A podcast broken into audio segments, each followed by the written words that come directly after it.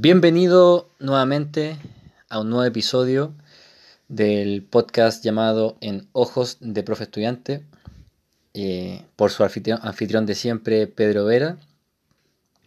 Y bueno, en el episodio de hoy se hablará de un tema muy significativo para la educación en Chile y en donde el estudiante tiene total relevancia.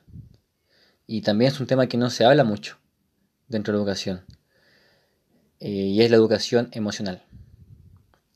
Y, bueno, hoy, vamos a, eh, a, hablar de una ley que, se, mm, que está todavía como proyecto, que es la ley de educación emocional en Chile. Y vamos a ver un poco los datos que tenemos de la educación emocional en Chile, de los estudiantes y de cómo veo yo, digamos, eh, todo esto en el contexto nacional, en el contexto educativo, eh, y sobre cómo, digamos, podemos eh, ayudar y fortalecer esta educación emocional en la comunidad educativa. Así que atentos. Y antes que se me olvide, el capítulo de hoy se llamará La era del hielo de la educación emocional.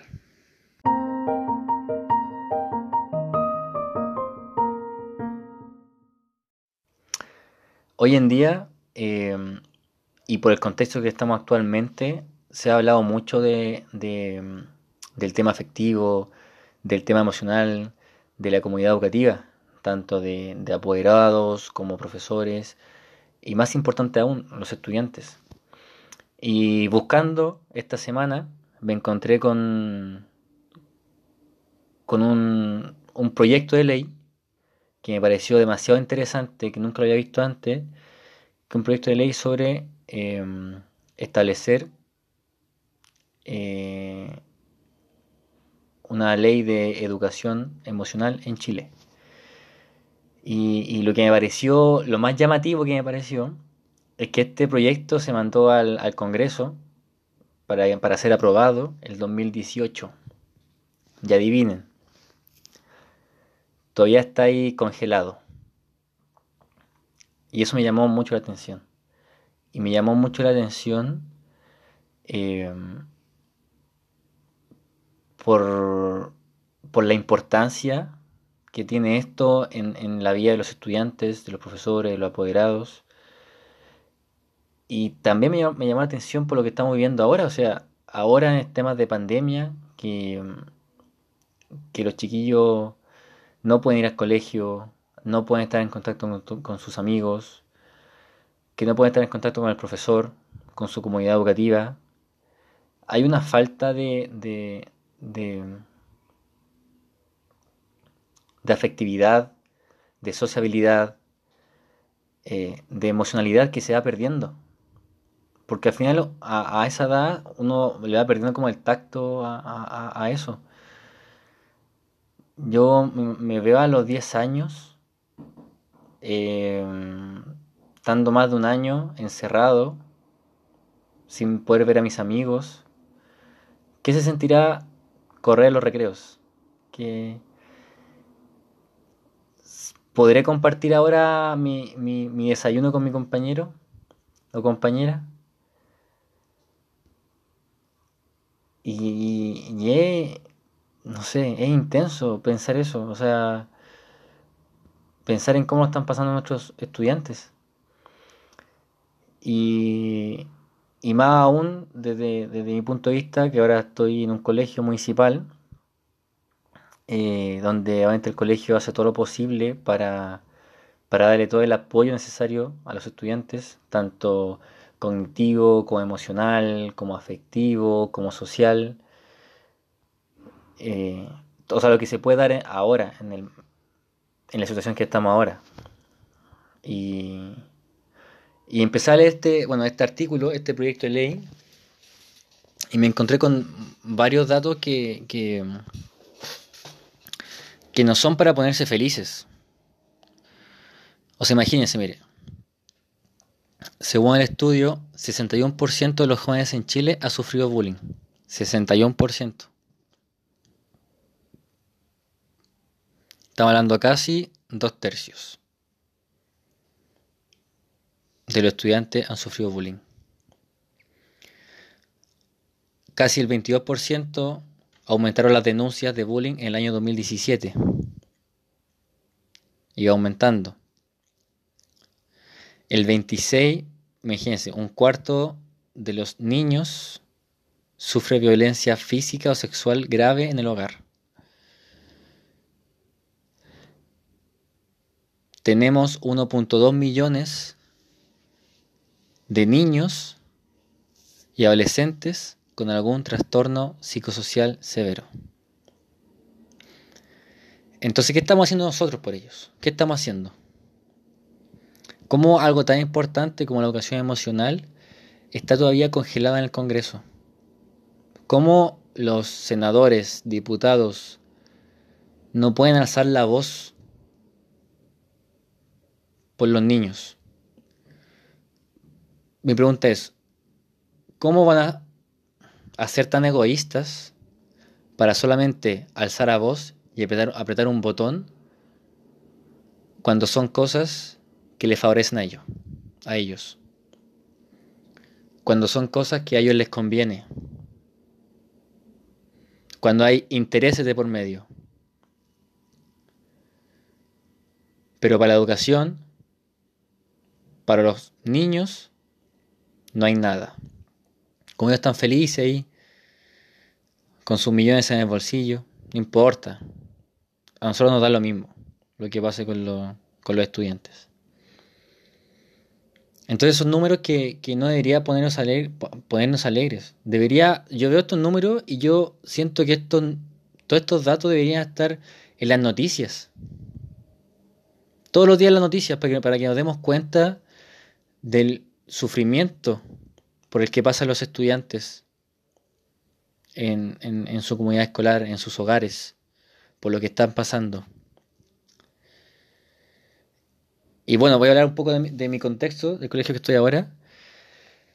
Allí en el colegio hacen prueba, la prueba día, eh, que es una prueba que hace un diagnóstico integral de, aprendizaje de los estudiantes, que se enfoca en el tema, en, prueba matemática, lenguaje y también el tema socioafectivo de los estudiantes, donde le hacen encuestas que son muy amigables para ellos, donde ellos van anotando su, eh, su, su opción y ahí salen resultados que se pueden analizar y se pueden atacar y tratar de implementar ideas para tratar de, tratar de eh, solventar eh, solventar donde están ellos deficientes, en temas donde están ellos, deficientes, indicadores. Y bueno, lo que se encontró en el colegio, que yo creo que esto es algo que se puede encontrar en, todo Chile, ¿ya? Y los indicadores bajos que, nos encontramos fue que para los chiquillos era muy difícil para ellos comunicar sus emociones que están sintiendo. También es muy difícil para ellos reconocer sus fortalezas fácilmente. Está bajo el indicador de que no están tranquilos al decir lo que piensan. hay también un indicador eh, bajo de, falta de empatía. Porque no sienten pena cuando a algún compañero le hacen daño. Y, eso imagínense. Imagínense que en, la mayoría de estos indicadores, el 80% de los estudiantes del establecimiento sienten eso. Entonces el peso cae muy grande en, el profesor. Porque obviamente uno quiere hacer lo posible para que los estudiantes se sientan seguros, tranquilos, eh, confiados, felices en la sala de clases. Y hay muchos factores que, obviamente eh, pueden complicar eso. Como temas afectivos, eh, a lo mejor problemas de la casa, eh, la edad. Eh, entonces, obviamente, creo que tenemos que trabajar todos juntos como, como una comunidad educativa para poder ayudar a los estudiantes en estos momentos. Y, y qué mejor que, que el rol docente. ¿Cuál es mi rol docente en todo esto?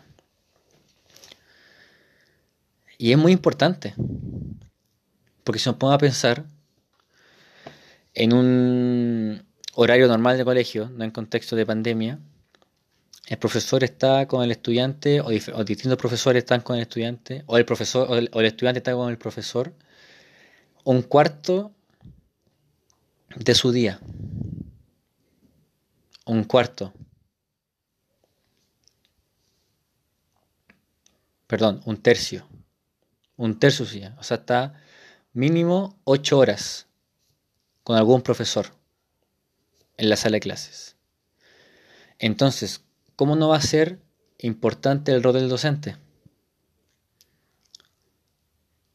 Y aquí yo creo que nos tenemos que detener un poco a pensar, a pensar en nuestra práctica pedagógica, a pensar en lo mejor por nuestros estudiantes. Sé que a lo mejor es difícil. Es difícil porque a lo mejor yo estoy hablando eh, de, mi pensar, no algo que a lo mejor es difícil cuando estar ahí donde las papas queman. Hacer, hacer que pasen las cosas. Eso es lo difícil. Porque al final las palabras se las lleva el viento. Porque al final uno dice, pucha, tengo 40 alumnos en la sala. ¿Cómo voy a, estar pendiente de los 40 alumnos? ¿Cómo le voy a, preguntarle acá a, cada uno de los 40 alumnos qué está pasando por, su cabeza? ¿Qué están sintiendo?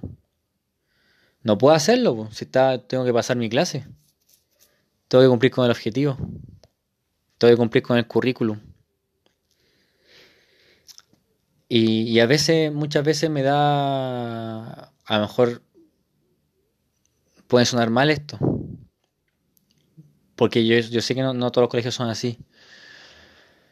Pero en muchos colegios, voy a decir privados o subvencionados, eh, nos importa mucho los estudiantes, la verdad. Si al director no le importa a los estudiantes, ¿por qué le tienen que, ¿por qué tienen que importar a los profes?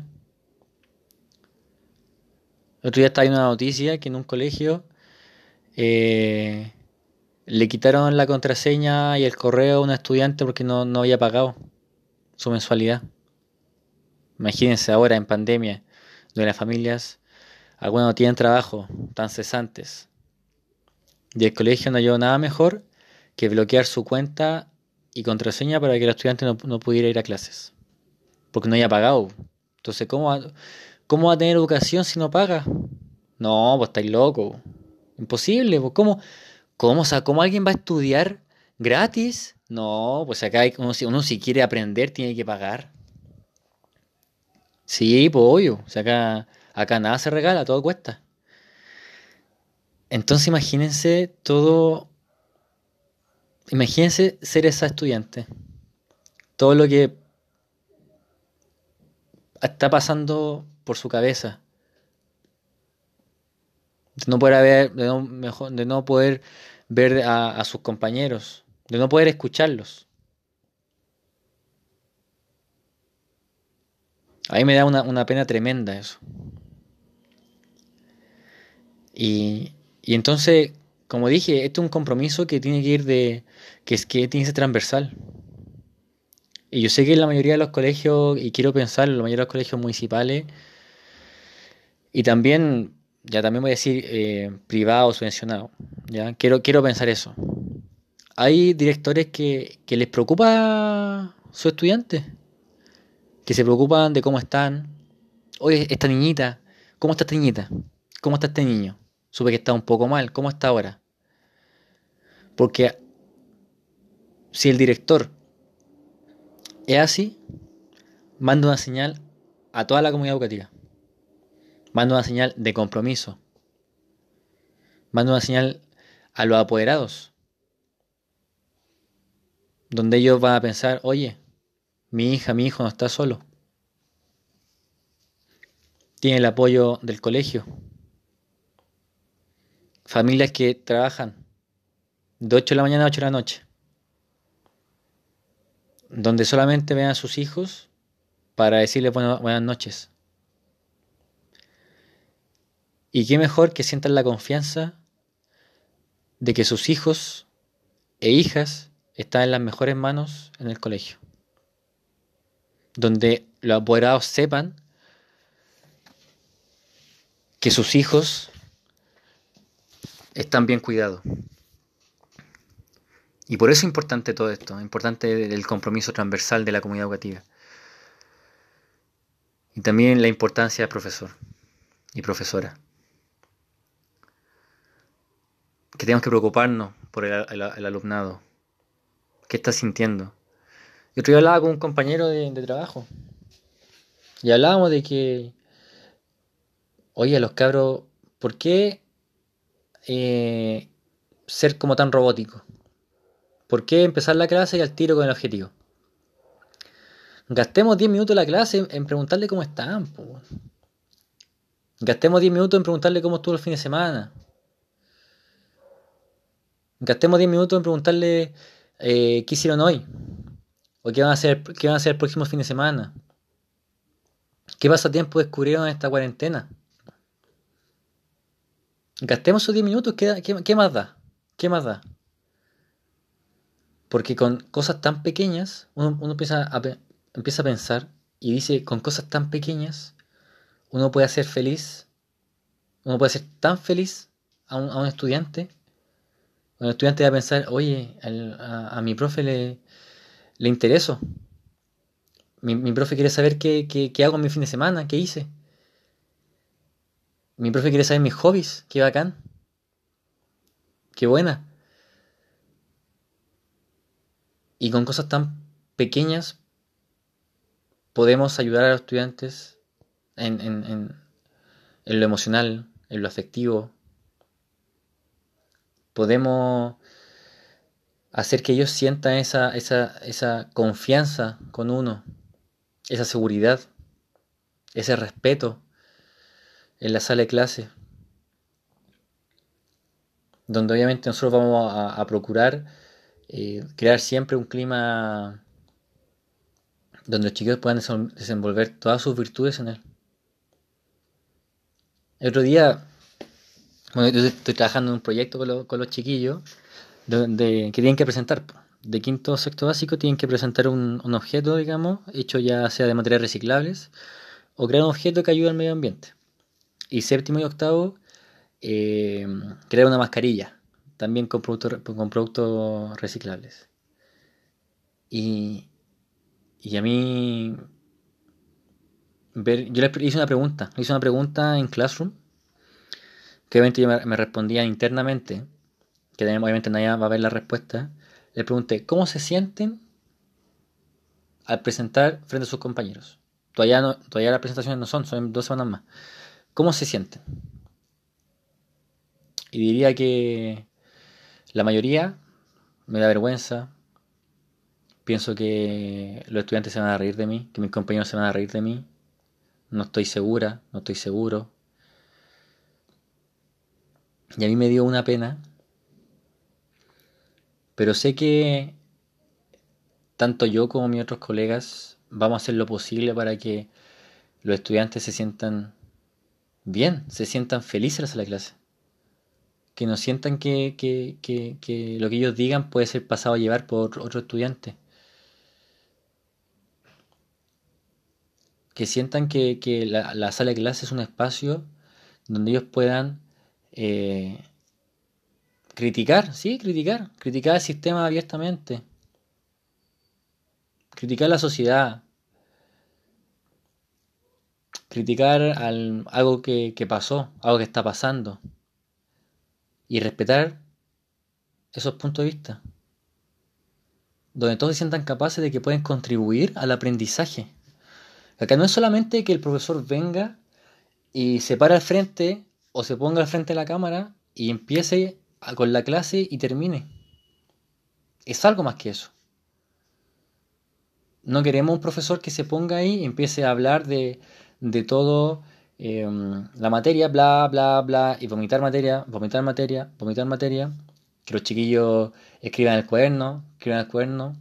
No. Hay que crear una, una un equipo donde se, cada uno tome parte de la clase. Yo, por ejemplo, a los chiquillos, yo le hago la, cuando empieza la clase, yo le digo, hago que ellos tengan que elegir una canción para poner.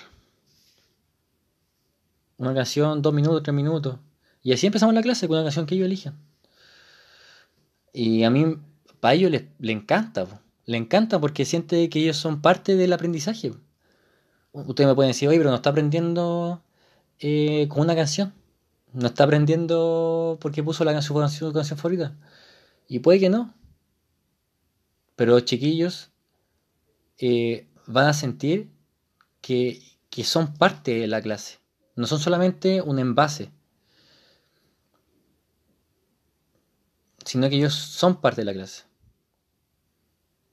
Que forman parte, que contribuyen a, al, curso, que contribuyen a la clase. Que no están solamente ahí para escuchar, sino también están ahí para hablar de sus ideas, desplayarse, eh, de tener voz. ¿Qué más importante que, que los chiquillos sientan que tienen voz en la sala? Qué rico. Así que, mm, bueno. Y por eso es tan importante el tema de tener una ley de educación emocional. Para poder entender a los estudiantes. Para que también el profesor pueda aprender tanto de él a lo que él puede contribuirle a los estudiantes,